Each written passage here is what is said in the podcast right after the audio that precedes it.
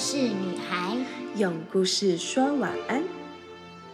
我是小花姐姐，我是松饼姐姐，陪你一起听故事喽。小花饼晚安。再过几天就是除夕夜了，小花姐姐和松饼姐姐先预祝大家新年快乐。旧的一年又要过去了，准备迎接新的一年，大家是不是很期待可以领红包、压岁钱了呢？但小花饼们，你们知道大家是从什么时候开始过年的吗？又为什么要过年贴春联、放鞭炮呢？让我们来听听过年的由来吧。年兽来了。很久很久之前，中国古时候有一种叫做年的怪兽，它常年深居海底。年兽它头长触角。凶猛异常，每到除夕才爬上岸，偷吃人们养的鸡、鸭、猪，时不时的还会伤害人。人们呐都非常非常的害怕，每次只要年兽来袭时，大家便会慌忙逃窜。哎呀，年兽来啦！大家快跑呀！救命啊！快来人！救命啊！呵呵，我我养的鸡跟猪啊！因此，每到除夕这天，村里大大小小、扶老西幼，赶着牲畜一同往深山里去，以躲避年这个怪兽的伤害。大家赶紧往山上跑呀！年兽就要出现啦！这年除夕，大伙正准备努力的赶路，村里的人们正大包小包的准备上山避难。此时，村外来了个乞讨的老人。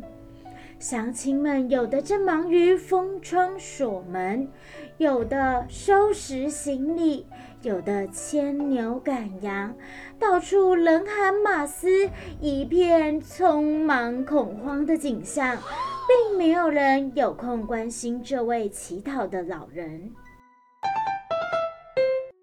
只有村里头的一位老婆婆。好心给了老人一些食物，并劝他快上山躲避年兽。老先生啊，吃完呀，赶紧走吧，再晚年兽可就要进村子里来啦。老婆婆惊恐地说着，可是老人一点也不慌忙，只是微笑的回答道。婆婆呀，若让我在家留一夜，我一定把年兽给赶跑。哎呀，这可不行啊！不行啊，不行啊！那会害了你的。年兽可是非常可怕的。他继续劝说。但乞讨的老人笑而不语。婆婆无奈，虽然心中非常担心，但眼看劝不动老人，只好独自上山避难去了。半夜时分，年兽闯进村。他发现村里老婆婆家门贴大红纸，屋内烛火通明，院内啊还传来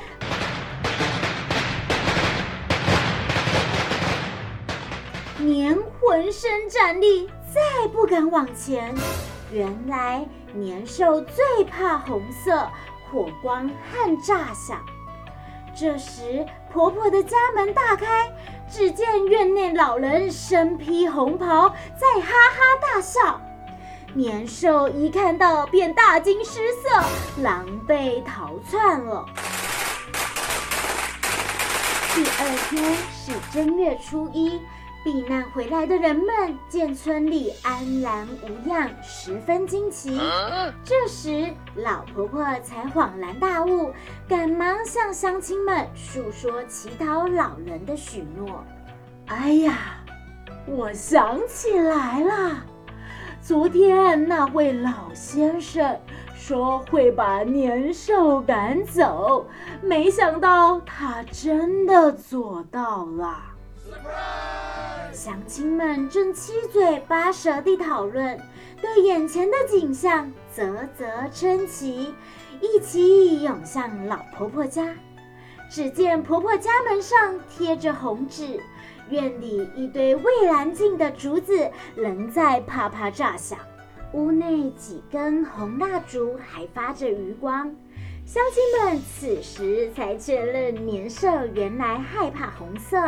火光以及爆竹发出的声音，欣喜若狂的乡亲们为庆贺吉祥日子的来临，纷纷换新衣、戴新帽，到亲友家啊道喜问好。这件事很快在周围村里传开了，人们都知道驱赶年兽的办法。从此，每年除夕，家家贴红对联，燃放爆竹，户户烛火通明，守根待岁，确认没有年兽的身影。在初一一大早，便穿红衣红裤，向亲朋好友、街坊邻居问好，互道恭喜又平安，度过了年兽的袭击。于是，这风俗越传越广，渐渐就成了中国民间最隆重的传统节日了。睡前悄悄话，哇，原来是为了要赶跑年兽，大家才会贴春联、穿红衣、放鞭炮的呀。这样看起来啊，年兽听起来真的是很可怕耶！好险好险，大家一起齐心合力把年兽给赶跑了，真的是很值得大家一起恭贺欣喜呢。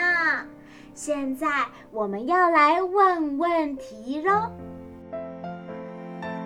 第一题，老婆婆明明很匆忙的要准备上山躲避年兽。但看到需要帮助的老人，依然放下手边的工作帮助他。小花饼们也会像他一样，随时保持着热心助人的心吗？第二题，过年期间呐，有很多不一样的习俗，小花饼们最喜欢哪一个习俗呢？第三题。爸爸妈妈在过年期间都非常忙碌，可能要大扫除，还要啊忙着围炉，准备很多好吃的年菜。小花饼们会怎么帮助爸爸妈妈，让爸爸妈妈的工作轻松一点，一起过一个开心的年呢？旧的一年已经过去了，虽然呐发生了很多事。但也让我们的心更紧密的靠在一起。未来新的一年，也请各位小花饼们多多指教喽！在这里祝大家新年快乐！